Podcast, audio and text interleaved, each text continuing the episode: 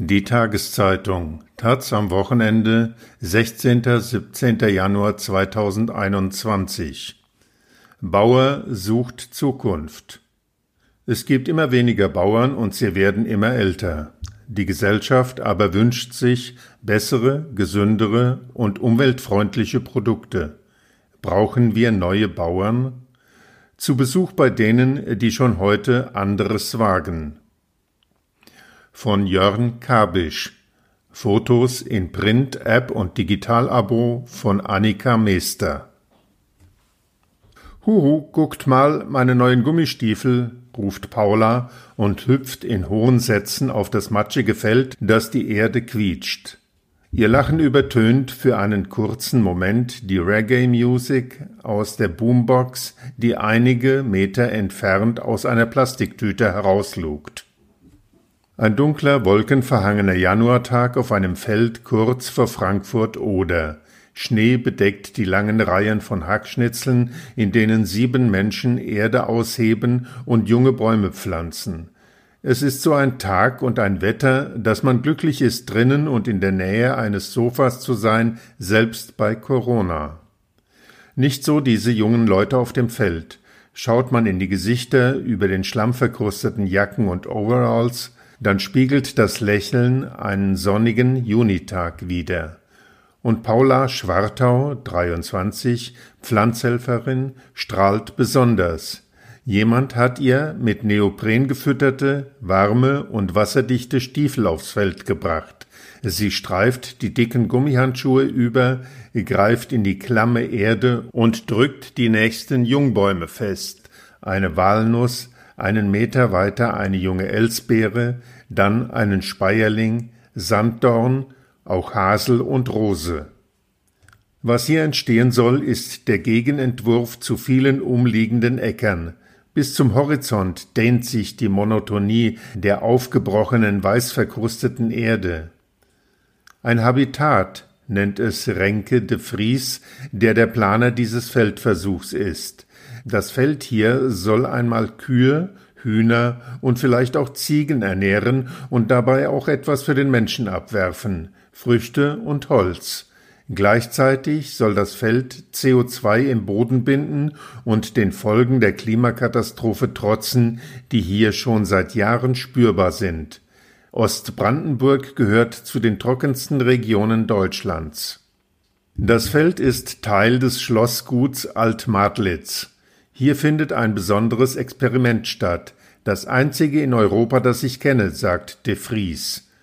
Der 27-Jährige mit Rastafrisur spricht über eine Landwirtschaft, die in ein sich selbst regenerierendes System eingebunden ist, das auf Vielfalt setzt und ohne Dünger, Bewässerung und große Maschinen auskommt.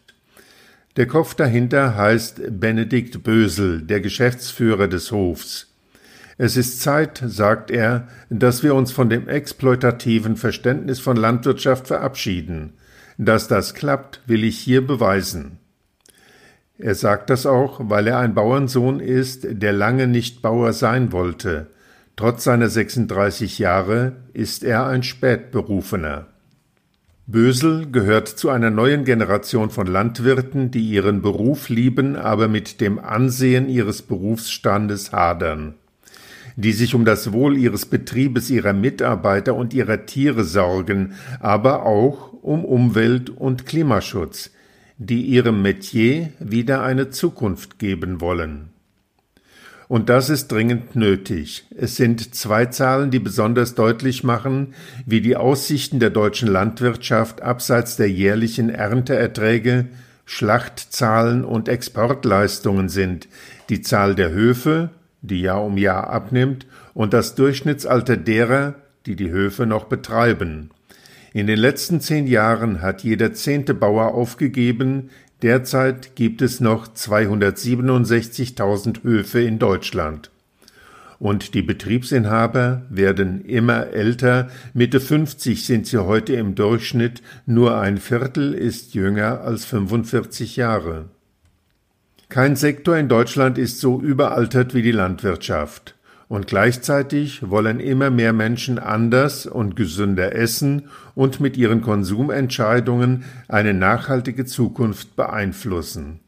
Die traditionelle Landwirtschaft, einer der großen CO2-Verursacher und Insektenkiller, passt nicht mehr in dieses Bild. Gleichzeitig müssen sich Bauern die Frage stellen, wie sie in Zukunft angesichts der durch Klimaveränderung und Krankheiten sinkenden Erträge wettbewerbsfähig bleiben wollen. Das bleibt die Ausgangssituation für die Landwirtschaftspolitik nach einem selten turbulenten Jahr, das nächste Woche mit der Grünen Woche in Berlin einen Stichtag bekommt, dessen Probleme dann aber nicht beendet sein werden. Teilweise im Wochentakt sind Landwirte, darunter auch viele Junge, 2020 auf ihre Traktoren gestiegen und haben demonstriert anlässlich der Düngeverordnung, der Verhandlungen über Agrarsubventionen in der EU, der Dumpingpreise des Lebensmittelhandels und der Debatte über Ernte und Schlachthilfe. Nicht von ungefähr stellt auch die wichtigste Landwirtschaftsmesse der Welt, die in diesem Jahr auf zwei Tage verkürzt und sehr virtuell stattfindet, die Zukunftsfrage. Rooting for Tomorrow. Wurzeln für das Morgen heißt das Motto. Bauer, sagt Benedikt Bösel, ist so eine Art Schimpfwort geworden. Es ist nicht hip, es ist nicht cool. Aber wenn jemand wie ein cooler Bauer aussieht, dann Bösel selbst. Schlank, groß gewachsen, Vollbart, die Basecap umgedreht auf dem Kopf, die Hosen stecken in abgewetzten Chelsea Boots. Bösel hat einen weitreichenden Ansatz. Beyond Farming nennt er diese Vision. Unsere beste Chance, nachfolgenden Generationen eine lebenswerte Welt zu hinterlassen, ist bei der Produktion von Lebensmitteln, sagt er. Aber in Zeiten, in denen die Herstellung von Lebensmitteln durch Einsatz von synthetischen Düngern, Pflanzenschutz und Monokulturen stark auf Kosten der Umwelt geht, leiden die Natur und die Qualität der Nahrungsmittel immer mehr unter den Eingriffen des Menschen. Und er fügt hinzu, die Verödung von überlebenswichtigem Ackerland Wasserknappheit, der Verlust von Esskultur, die Entwicklung ländlicher Regionen, alles hängt unmittelbar damit zusammen, wie wir Landwirtschaft betreiben. Das Klima wird zum Schlüsselbegriff, wenn man mit Bösel spricht. Die Vorhersagen, dass hier, eben in einer der trockensten Gegenden Deutschlands, in 30 Jahren keine Landwirtschaft mehr möglich sein wird, bewegt ihn. Sie ist mit ein Grund, warum der Investmentbanker vor vier Jahren seinen Beruf an den Nagel hängte, auf das Gut seiner Familie zurückkehrte und damit begann, ein für diese Region passgenaues Modell von regenerativer Landwirtschaft zu suchen, denn er ist überzeugt, wir können die Probleme nur vor Ort lösen, nicht in Berlin, nicht in Brüssel, vielleicht sogar nicht einmal so sehr im Supermarkt. Alt-Madlitz ist seit fast 300 Jahren im Besitz seiner Familie. Schon seit beinahe 20 Jahren wird es von den Eltern ökologisch bewirtschaftet, hauptsächlich mit Getreideanbau. Und früh stand fest, dass der Sohn einmal den Hof bewirtschaften sollte. Aber Biobauer war für Benedikt Bösel lange nicht das Ziel seiner Träume. Ihn zog es hinaus in die Welt, in die Metropolen, nach Großbritannien. Er wurde Banker. Während der Finanzkrise sah ich, wie Menschen, die wochenlang vor Charts saßen, auf einmal an ihren Schreibtischen zu weinen anfingen. Das war für ihn der Moment, sich etwas Neues zu suchen, etwas Sinnstiftendes. Es war das erste Mal, dass er sich auf die Familiengeschichte besann. Ich wollte mein Finanz-Know-how mit Landwirtschaft verbinden. Bösel studierte an der Berliner Humboldt-Universität Agrarökonomie. Anschließend arbeitete er als Berater für Venture-Kapitalgeber bei Investitionen in Agrar-Startups. 2016 dann sei er spontan wandern gegangen, das erste Mal seit Jahren habe er frei gehabt. Auf dem Jakobsweg habe er gespürt, es reiche ihm noch immer nicht, er müsse nach Hause. Lange hat er sich mit der Frage beschäftigt, wie Landwirtschaft den Boden nicht nur ausbeutet, sondern auch wieder urbarer machen kann. Eine Zeit lang hat er auf dem Gut auch Start-ups Platz gegeben. Für das Gut Altmadlitz hat er die Antwort bei Ernst Götsch gefunden, einem Pionier der regenerativen Landwirtschaft. Der Schweizer Landwirt übernahm Anfang der 80er Jahre in Brasilien eine ausgedörrte Kakaofarm, die als unbrauchbar galt. Heute baut er die Frucht wieder genauso ertragreich an wie seine Nachbarn und hat in Brasilien schon tausende Nachahmer gefunden. Die Methode, die Götsch nutzte, nennt sich Syntropie. Vieles daran erinnert an die Permakultur, die darauf setzt, dass die Natur Systeme organisiert, die sich selbst stützen.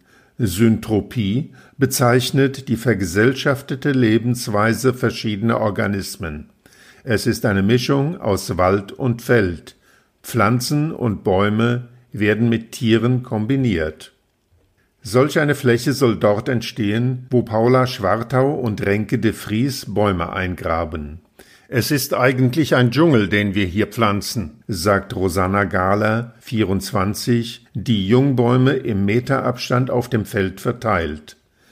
Man kann sich das wie eine große Kuhweide vorstellen, die mit Zäunen aus wildem Bewuchs in Flure unterteilt ist.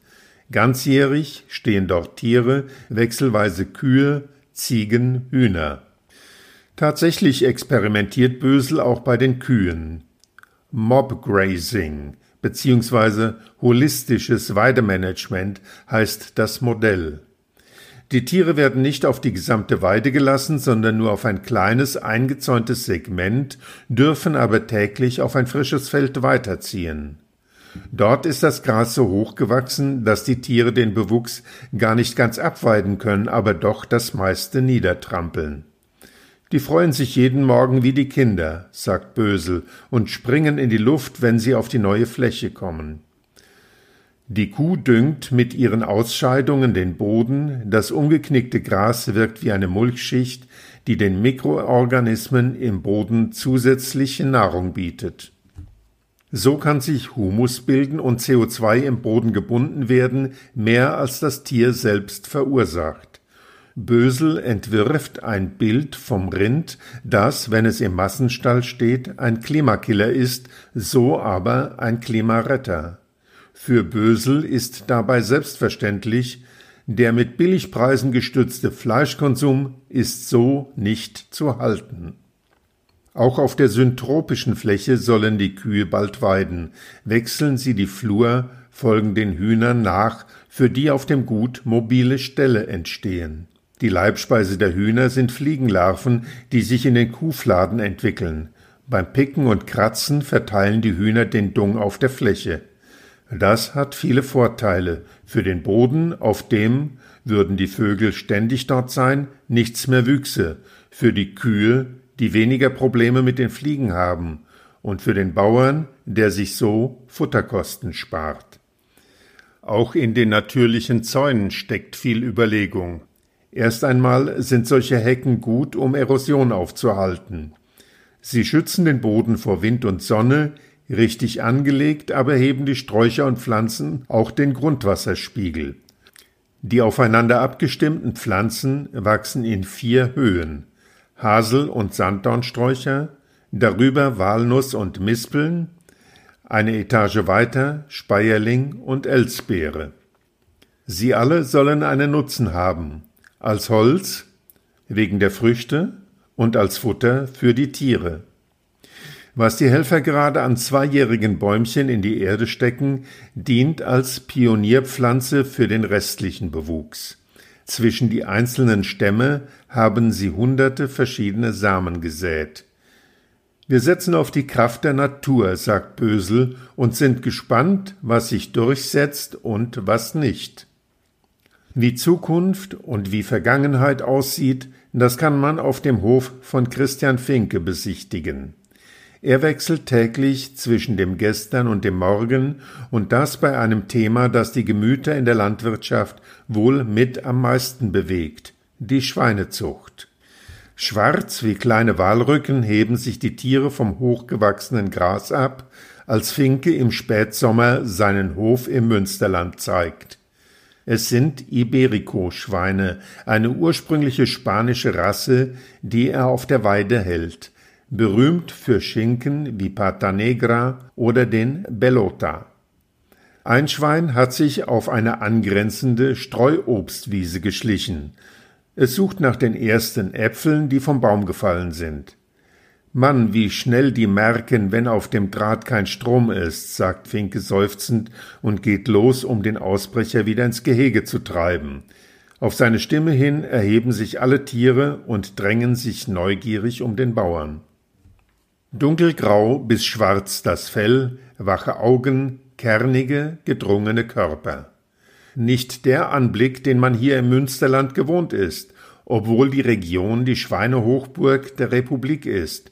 Über vier Millionen Schweine werden hier gehalten, aber sie leben fast alle hinter Mauern. So wie auch bei Finke. Rund 2500 rosig weiße Schweine hält Finke noch immer im Stall. Sie stehen auf Spaltenböden, meist im Halbdunkel. Im Laufe ihres Lebens wechseln sie höchstens mal die Buchten im Stall. Bis sie ihr Schlachtgewicht von 120 Kilogramm erreicht haben, vergehen rund sieben Monate. Ganz konventionell.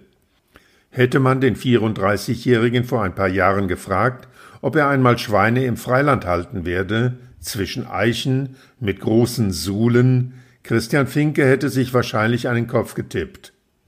Damals plante er mit seinem Vater gerade eine Hoferweiterung, zu den rund 3000 Schweinemastplätzen sollten noch einmal 160.000 Hühner hinzukommen, aufgeteilt auf vier Ställe. Alles war quasi genehmigt, aber dann rebellierte die Nachbarschaft.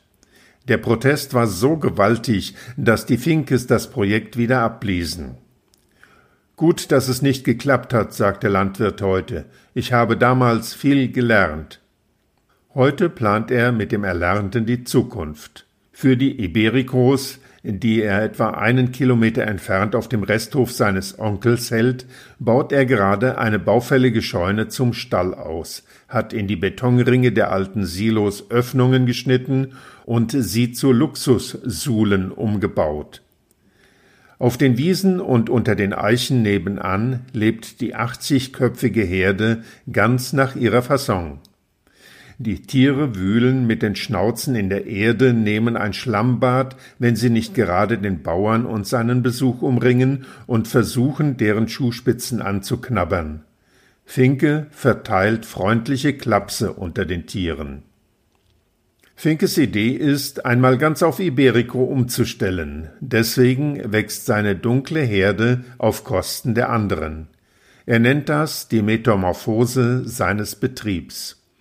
Die konventionelle Zucht finanziert den Umbau, gleichzeitig schrumpft die normale Herde.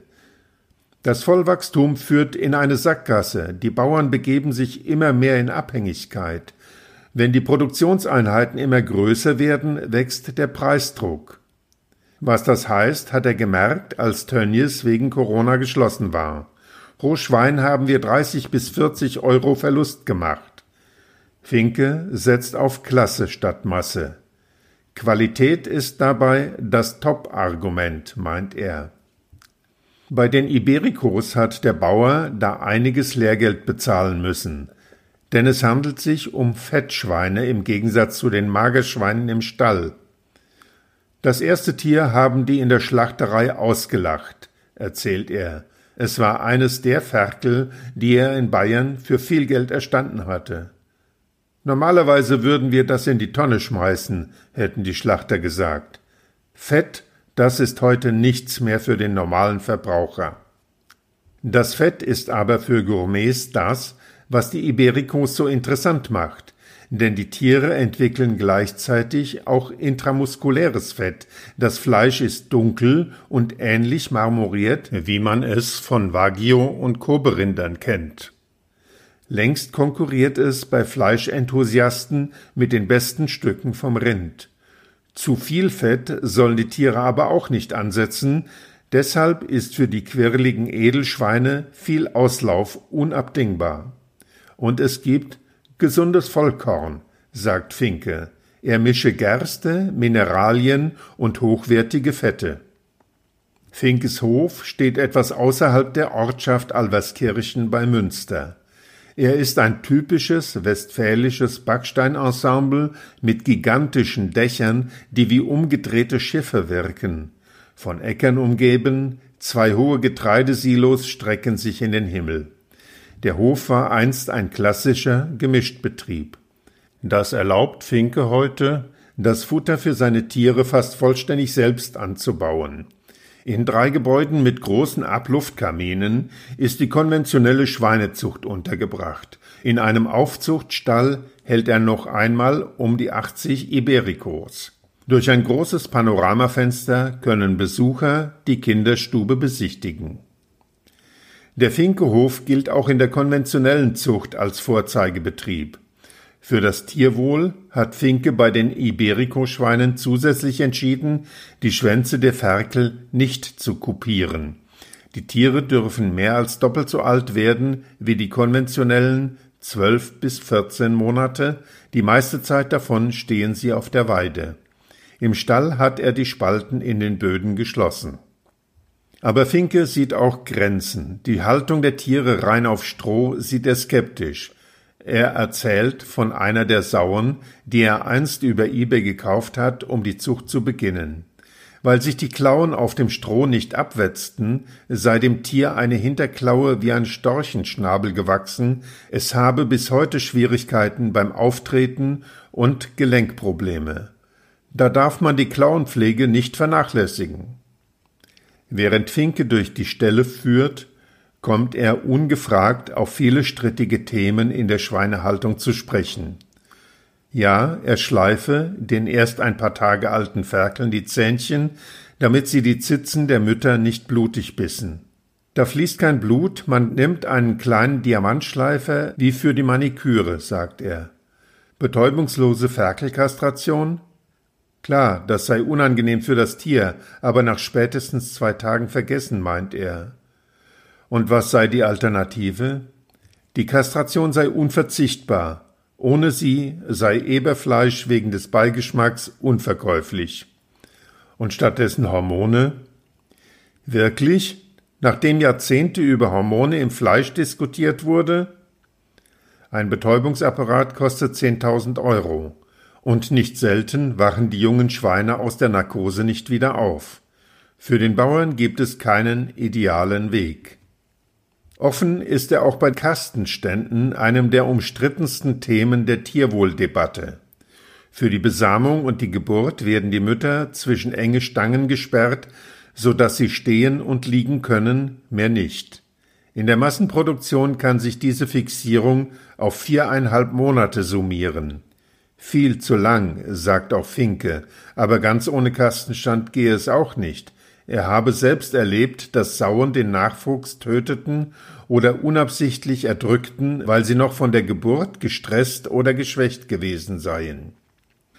Bei Finke stehen die Sauen zusammengerechnet höchstens vier Wochen im Kastenstand. Und er versuche, es den Müttern so angenehm wie möglich zu machen, etwa indem er in der gläsernen Ferkelbucht zwei Iberico-Sauen mit ihrem Nachwuchs zusammenstelle.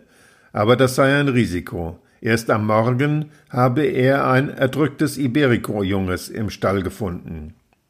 Es geht nur über Transparenz, sagt er. Ich kann hier keine heile Welt vorgaukeln, wie es sich manch ein Verbraucher vielleicht wünscht. Das falle ihm irgendwann nur auf die Füße, sagt Finke. Von Nordrhein-Westfalen geht es nach Niedersachsen. Kaspar Haller ist einer, der sich nicht nur mit der Zukunft der Landwirtschaft auseinandersetzt, sondern mit der Zukunft des Landes selbst.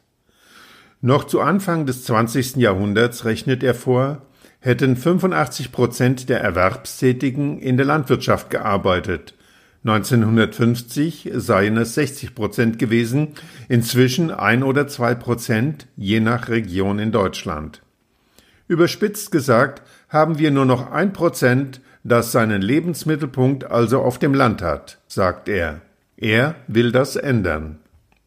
Auf der Domäne Schickelsheim östlich von Braunschweig hat er gemeinsam mit seiner Frau Donata im Frühjahr einen Ort gegründet, der ein Bindeglied sein soll. Die beiden nennen ihn den dritten Ort. Noch ist Haller dabei, den Gutskomplex umzubauen, um Flächen zu schaffen. Er hat eine Vision, aber keine Vorstellung und das mit Absicht. Der 37-Jährige will seinen Hof öffnen für Menschen, für Ideen und Unternehmen. Das hat an diesem Ort Tradition. Obwohl Schickelsheim eine 900-jährige Geschichte hat, ist die Domäne vor 160 Jahren neu aufgebaut worden.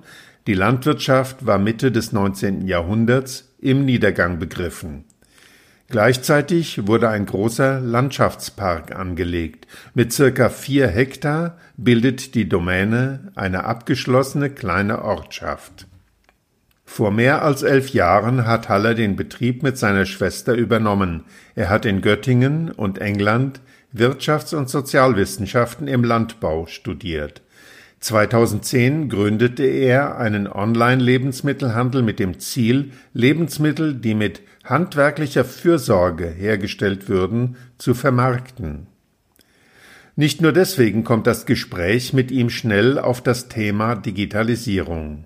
Seit einem Jahr beherbergt die Domäne Schickelsheim das Praxislabor Digitaler Ackerbau der Niedersächsischen Landwirtschaftskammer. Hier werden Roboter getestet, die Unkraut jäten und Schnecken aufsammeln. In erster Linie geht es bei den Projekten um den Schutz der natürlichen Ressourcen Wasser, Böden, Tiere, Artenvielfalt. Wir wollen der Digitalisierung Raum geben, damit Veränderungen auch aufs Land kommen. Mit den neuen Technologien, meint er, werde es wegen des Faktors Nachhaltigkeit zu einer Verschmelzung von biologischer und konventioneller Landwirtschaft kommen. Kein Landwirt ist gewillt, möglichst viel Gift auf seinen Acker zu spritzen.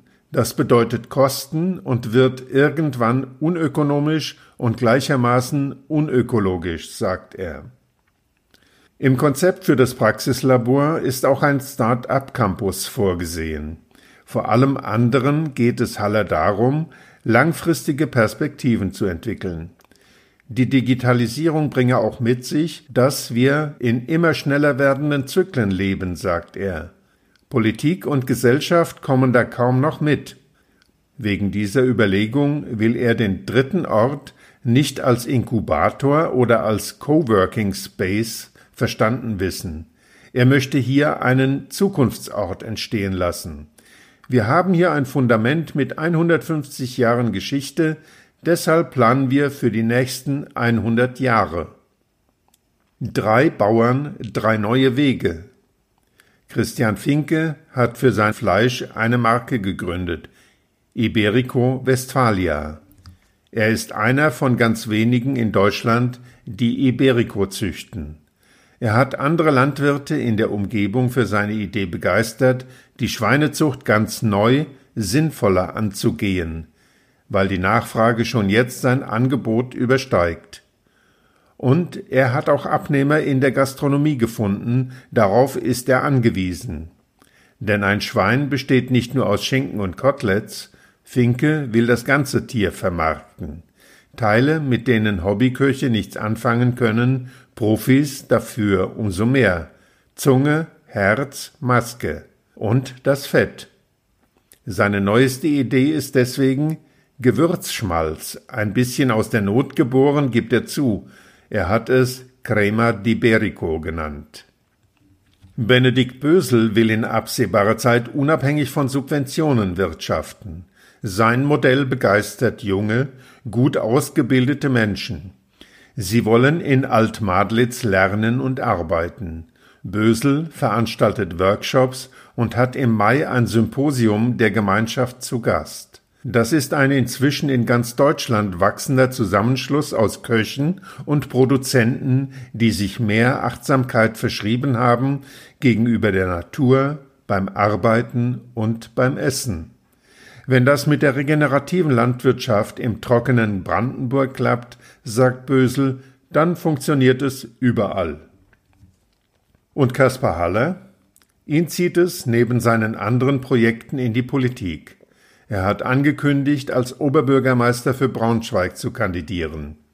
Als Parteiloser, aber für die CDU. Durch Themen wie Klimawandel, Nachhaltigkeit und neue Mobilität würden Herausforderungen für unser soziales Miteinander entstehen, heißt es auf der Website des Kandidaten. Das wolle er zu Kernpunkten seiner Politik machen.